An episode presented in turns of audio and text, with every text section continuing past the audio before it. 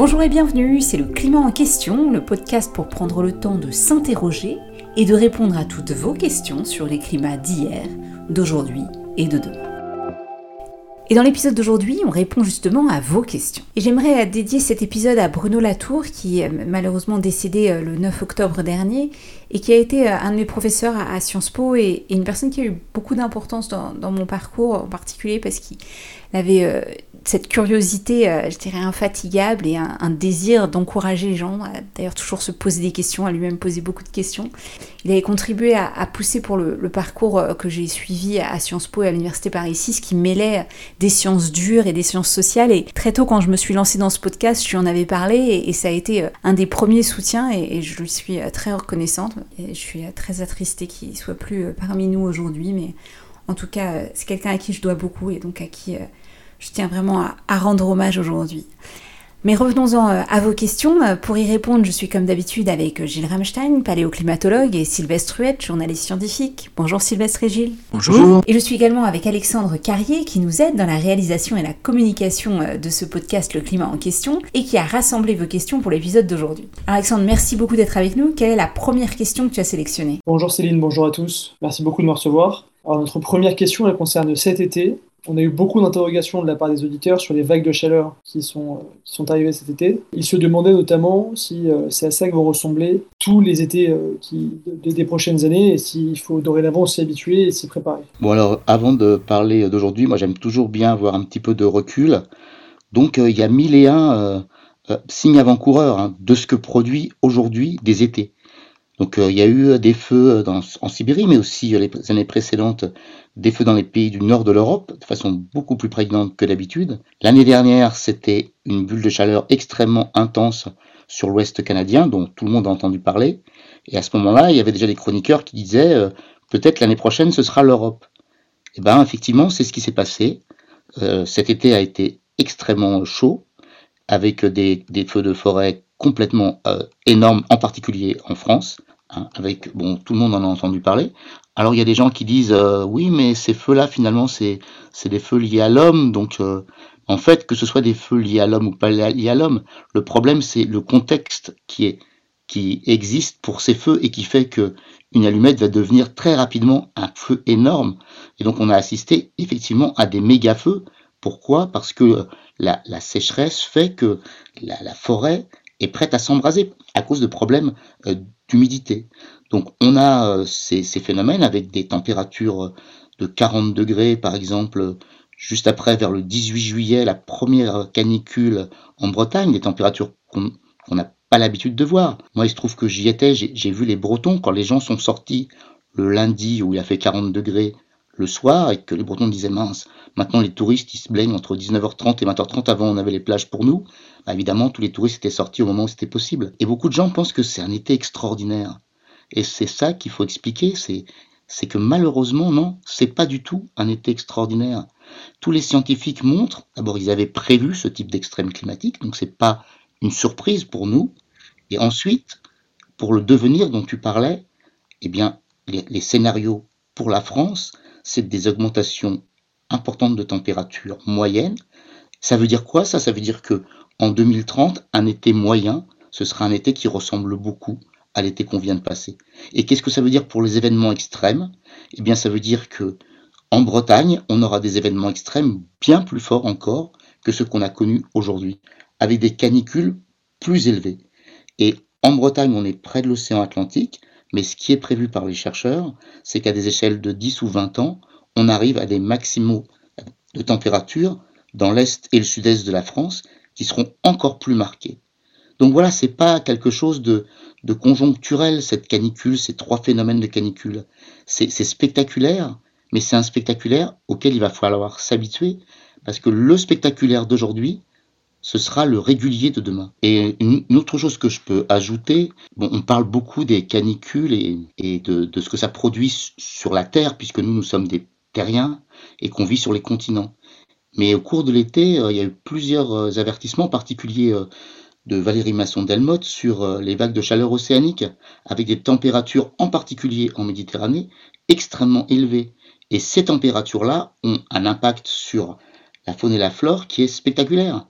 Et donc, euh, euh, on parle beaucoup des coraux, mais il n'y a pas que les coraux. Ces, vagues de chaleur, elles conduisent effectivement au dépérissement et à la réorganisation de l'espace marin, avec des espèces qui migrent et des espèces qui, qui sont carrément mises en danger. Et on a eu des vagues de chaleur très intenses euh, aussi au-dessus des océans, pas simplement au-dessus des continents là où on habite. Et si vous voulez approfondir cette réponse, on a un épisode entier dédié aux événements qui sont passés cet été avec un focus sur la Méditerranée. On avait fait euh, plusieurs épisodes l'an dernier sur les conséquences du réchauffement climatique, ce à quoi il faut s'attendre et en particulier un dédié à la question des océans. Et Alexandre, avec la prochaine question, on passe de l'été à l'hiver qui approche et euh, beaucoup d'interrogations euh, sur la crise énergétique que l'on connaît aujourd'hui. Donc les auditeurs nous demandaient comment est-ce qu'on a pu en arriver là avec des prix de l'énergie très élevés, des difficultés d'approvisionnement, etc. Qu'est-ce qui explique la crise énergétique actuelle en Europe Et est-ce que euh, c'est uniquement la guerre en Ukraine qui l'explique ou est-ce que d'autres facteurs euh, rentrent en compte Tout d'abord, il faut bien comprendre qu'il n'y a pas une crise énergétique en Europe aujourd'hui, il y a plusieurs crises énergétiques qui sont en quelque sorte en synergie et produisent cette sensation de crise euh, extrêmement forte. Dans les causes du besoin d'énergie, parce que la crise, en fait, c'est qu'il y a un problème par rapport à la satisfaction des besoins en énergie des pays de l'Union européenne. Il y a d'abord et avant tout le facteur guerre en Ukraine, qui a conduit la Russie de Poutine à couper le robinet de gaz dont certains pays de l'Europe sont extrêmement dépendants, beaucoup plus que la France. Et en particulier, en termes de volume, le pays le plus impacté, c'est l'Allemagne parce que les dirigeants allemands, depuis plus de 20 ans, avaient fondé leur stratégie énergétique sur un recours massif et pérenne au gaz russe. C'est d'ailleurs pour ça qu'ils avaient investi en argent et aussi en, quelque sorte en plaçant un ancien chancelier à la direction d'une entreprise russe euh, dans un gazoduc qui doublait les capacités de transport de gaz sous la Baltique entre la Russie et l'Allemagne. Et donc Poutine, en coupant euh, le robinet de gaz, a créé un déficit de ressources énergétiques dans les pays de l'Union européenne, surtout les pays d'Europe centrale et l'Allemagne, absolument euh, massif. Mais il se trouve que d'autres causes de déficit euh, énergétique s'y sont ajoutées sans avoir aucun rapport avec la guerre en Ukraine. D'abord, il y a une grosse sécheresse dans plusieurs pays de l'Europe et ça a des conséquences sur la production d'électricité, pas seulement en France, mais aussi en Italie, mais aussi en Scandinavie, aujourd'hui en Finlande, en Suède, en Norvège, des pays qui ont une production hydraulique importante, même considérable pour ce qui concerne la Suède et la Norvège, ont des problèmes de stock d'eau. Et la production hydraulique euh, d'électricité est en diminution forte par rapport aux moyennes des dernières années dans l'ensemble de l'Union européenne et particulièrement en France, en Italie et dans les pays scandinaves.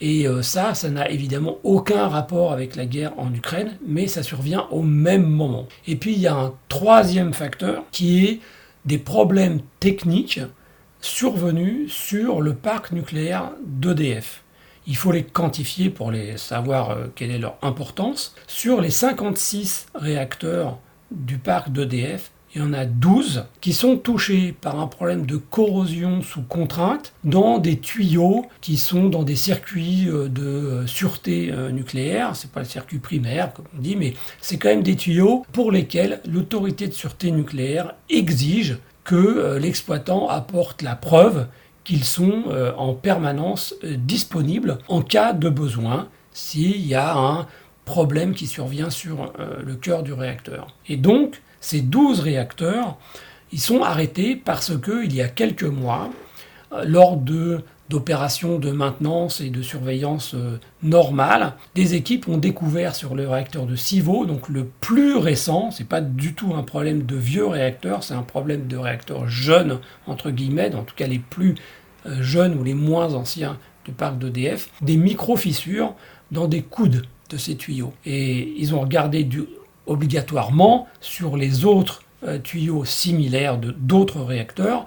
Ils ont trouvé là aussi des fissures de plus en plus petites au fur et à mesure qu'on allait vers des réacteurs plus anciens. Et puis, à un moment donné, ils ne voyaient rien, mais les outils utilisés n'étaient pas capables de repérer des micro-micro-fissures de moins d'un millimètre. Et donc, EDF et la SN ont décidé de découper ces morceaux de tuyaux pour les observer en laboratoire. Et évidemment, une fois qu'on les a découpés, ce qui se passe, c'est qu'il faut commander à l'industrie les tuyaux de rechange, il faut les fabriquer et après il faut les souder.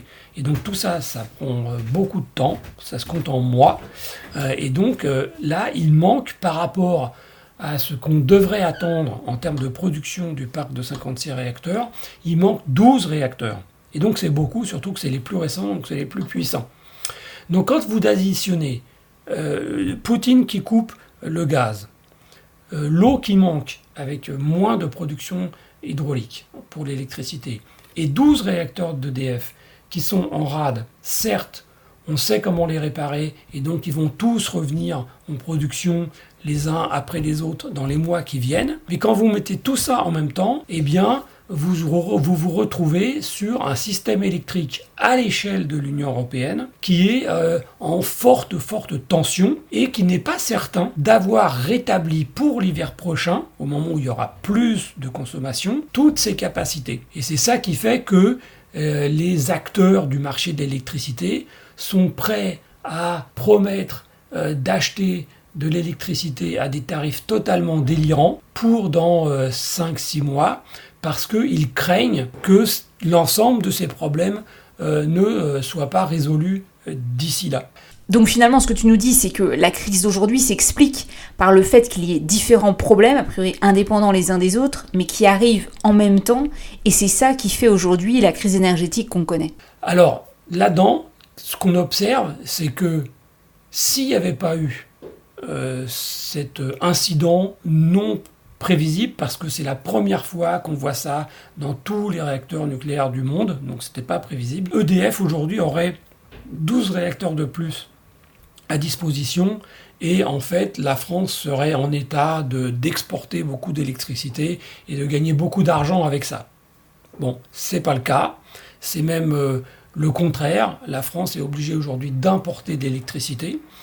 Euh, à des prix très élevés, donc c'est pas du tout bon pour la balance extérieure du commerce euh, français.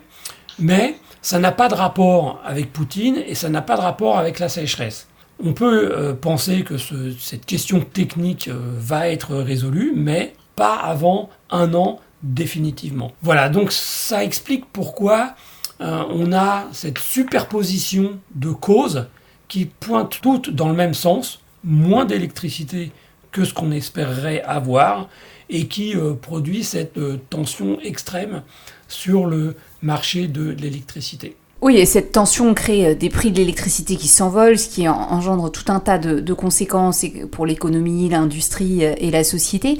Mais j'ai envie de rajouter ma propre question, puisque la COP27 va s'ouvrir, on y consacrera un épisode. Est-ce que ça montre que finalement l'Europe n'était pas prête pour euh, sa transition énergétique? Et puis si je puis dire, ça, la fout un peu mal pour l'Europe, qui souvent dans les négociations internationales se présente plutôt euh, comme un bon élève. Là, on a l'impression qu'on revient en arrière. Non seulement, non seulement on se rend compte, pour ceux qui l'avaient oublié, qu'on était encore très très dépendant du gaz, et puis on se tourne vers des solutions comme le gaz liquéfié euh, en provenance des États-Unis, qui sont pas du tout bonnes pour le climat. et, et on engage des investissements extrêmement importants qui vont être structurants pour euh, plus longtemps que, ne durera cette crise. Donc euh, comment est-ce que tu vois les choses et, quelles conséquences cette crise, que tu nous dis être plutôt conjoncturelle avec euh, ces différents éléments qui sont arrivés en même temps, va avoir pour la transition énergétique en Europe? Les leçons de cette crise énergétique en Europe, elles sont en réalité en ligne complètement avec ce qu'on pouvait dire avant cette crise. C'est-à-dire que la reprise économique post-Covid va se traduire par une augmentation importante des émissions de gaz à effet de serre liées à l'énergie à l'échelle mondiale. En Europe, ça sera encore accentué parce qu'on va remplacer du gaz de gazoduc par du gaz euh, liquéfié qui est encore plus émetteur et par le recours, certes temporaire, mais à une production d'électricité avec du charbon. Pourquoi on fait cela? Bah, Simplement parce qu'on n'avait pas auparavant investi plus dans des moyens de production décarbonés et investit plus dans des euh, systèmes permettant de consommer moins d'électricité pour le même service. Donc ce que ça signifie, c'est que pour l'avenir, pour reprendre une trajectoire de baisse des émissions, il faut consacrer des sommes très importantes, qui se comptent en centaines de milliards d'euros à l'échelle de l'Union européenne, dans ces deux directions, des investissements dans des moyens de production décarbonés pour l'électricité ou pour le contrôle thermique des bâtiments, et des investissements dans l'efficacité énergétique et des changements dans le mode de vie, dans tout ce qu'on appelle la sobriété, donc renoncer à certaines dépenses énergétiques parce qu'elles sont euh, climaticides. Oui, a les choix qui sont en train d'être faits euh, sur l'approvisionnement énergétique pour encourager le développement du gaz ou euh, pour, par exemple, aider à la rénovation massive des bâtiments vont déterminer l'orientation pour les prochaines années, les prochaines décennies de la transition énergétique en Europe. On reviendra spécifiquement sur le secteur de l'électricité et sur ce que ça veut dire pour le, le développement des renouvelables à grande échelle dans les années qui viennent dans un autre épisode.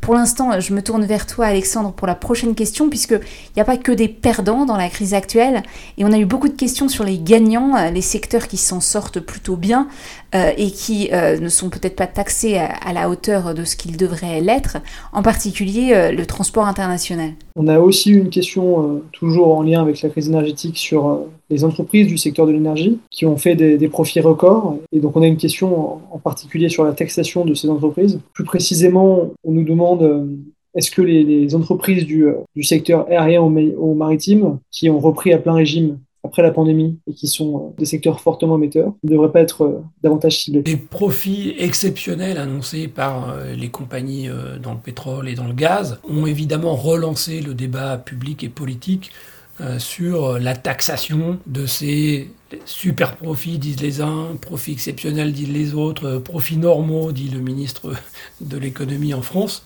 Mais ce qu'il faut bien voir, c'est que taxer les profits exceptionnels des compagnies pétrolières, ça ne peut pas diminuer les émissions. En réalité, ça peut éventuellement permettre aux États de récupérer un peu d'argent, mais comme on voit que les gouvernements disent qu'ils ont besoin d'argent pour diminuer le coût pour les particuliers ou voire les entreprises de l'explosion des prix de l'énergie, en réalité, c'est de l'argent qui serait pris sur les profits exceptionnels des compagnies pétrolières pour le donner à des gens pour leur permettre d'acheter de l'essence pour mettre dans leur voiture et donc d'émettre plus que si on ne les avait pas aidés. Donc c'est en réalité extrêmement pervers euh, du point de vue de la question des émissions. Alors pour ce qui concerne en revanche la taxation de l'usage euh, des produits pétroliers et notamment le transport aérien.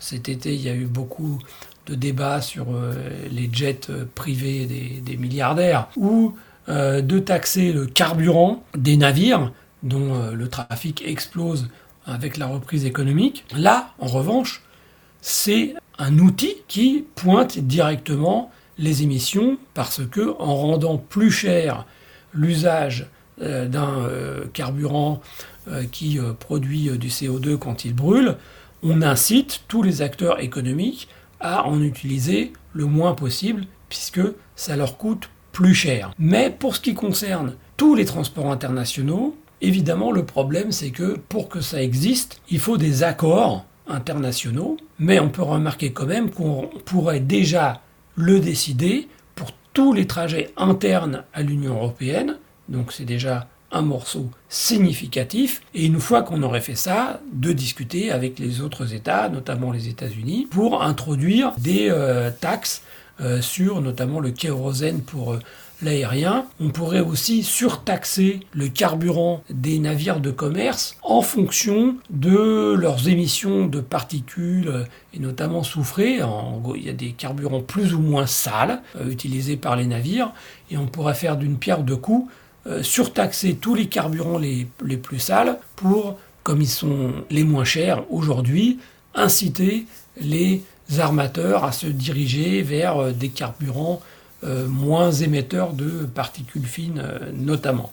En tout cas, là, on est très clairement, en ce qui concerne ces taxes-là, dans des outils qui permettent de diminuer les émissions. Merci Sylvestre. Et pour la dernière question, on reste sur les questions de transport, mais cette fois-ci les transports de gaz avec les fuites euh, suite à l'incident sur les gazoducs Nord Stream dans la mer Baltique euh, fin septembre. Alexandre, les auditeurs se demandent quel impact ça a eu pour les émissions européennes, c'est ça? En effet, euh, on a vu passer dans les journaux euh, ces fuites de gaz détectées en mer Baltique et euh, les rejets de méthane qui en ont résulté. Et la question donc, de nos auditeurs, c'était quel était l'impact que cela pourrait avoir sur le climat, puisque le, méthane est un, puissant gaz à effet de serre. Oui, donc en fait, concernant ces fuites, il se trouve que Nord Stream 1 et Nord Stream 2 sont à l'arrêt, mais les pipelines peuvent être remplis de gaz naturel, qui est à 95% du méthane. Et donc, euh, par ces, fuites, va s'évacuer euh, une partie du gaz naturel. Donc, euh, un certain nombre de scientifiques ont calculé le volume stocké dans ces réservoirs. Et ces réservoirs, donc dans leur partie sous-marine, dans la Baltique, lorsqu'ils vont se vider, ils vont produire du méthane. Et ce qu'on voit par satellite, des bouillonnements qui sont sur des échelles de 200 mètres pour la plus petite fuite à quelques kilomètres pour la plus grosse, ce qu'on pense, c'est que euh, le méthane va se vider comme ça pendant à peu près une semaine, et c'est ce qui produit euh, ces bouillonnements, et puis euh, il va s'oxyder en CO2. Donc la question qui se pose, c'est combien de méthane va être ainsi euh, être mis à jour et puis oxydé euh, dans l'atmosphère. Et donc les calculs montrent que c'est euh, relativement faible et donc c'est pas ça qui va bouleverser contenu en méthane et encore moins en CO2 de l'atmosphère et c'est de l'ordre de 0,2% du méthane produit par les émissions anthropiques. Donc c'est pas complètement négligeable, mais c'est pas ces quantités de méthane produites qui vont bouleverser les émissions de méthane qui sont produites de façon anthropique.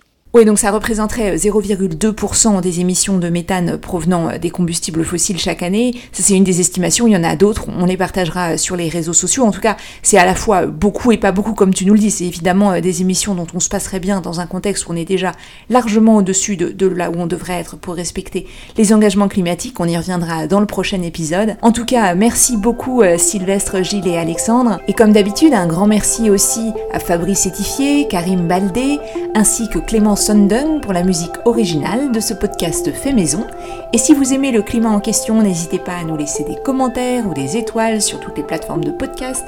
On est aussi sur les réseaux sociaux, Facebook, Twitter, Instagram et YouTube. Vous pouvez nous contacter par email et nous envoyer vos questions. Le climat en question avec un S at ecomail.fr et on vous donne rendez-vous dans deux semaines pour notre prochain épisode.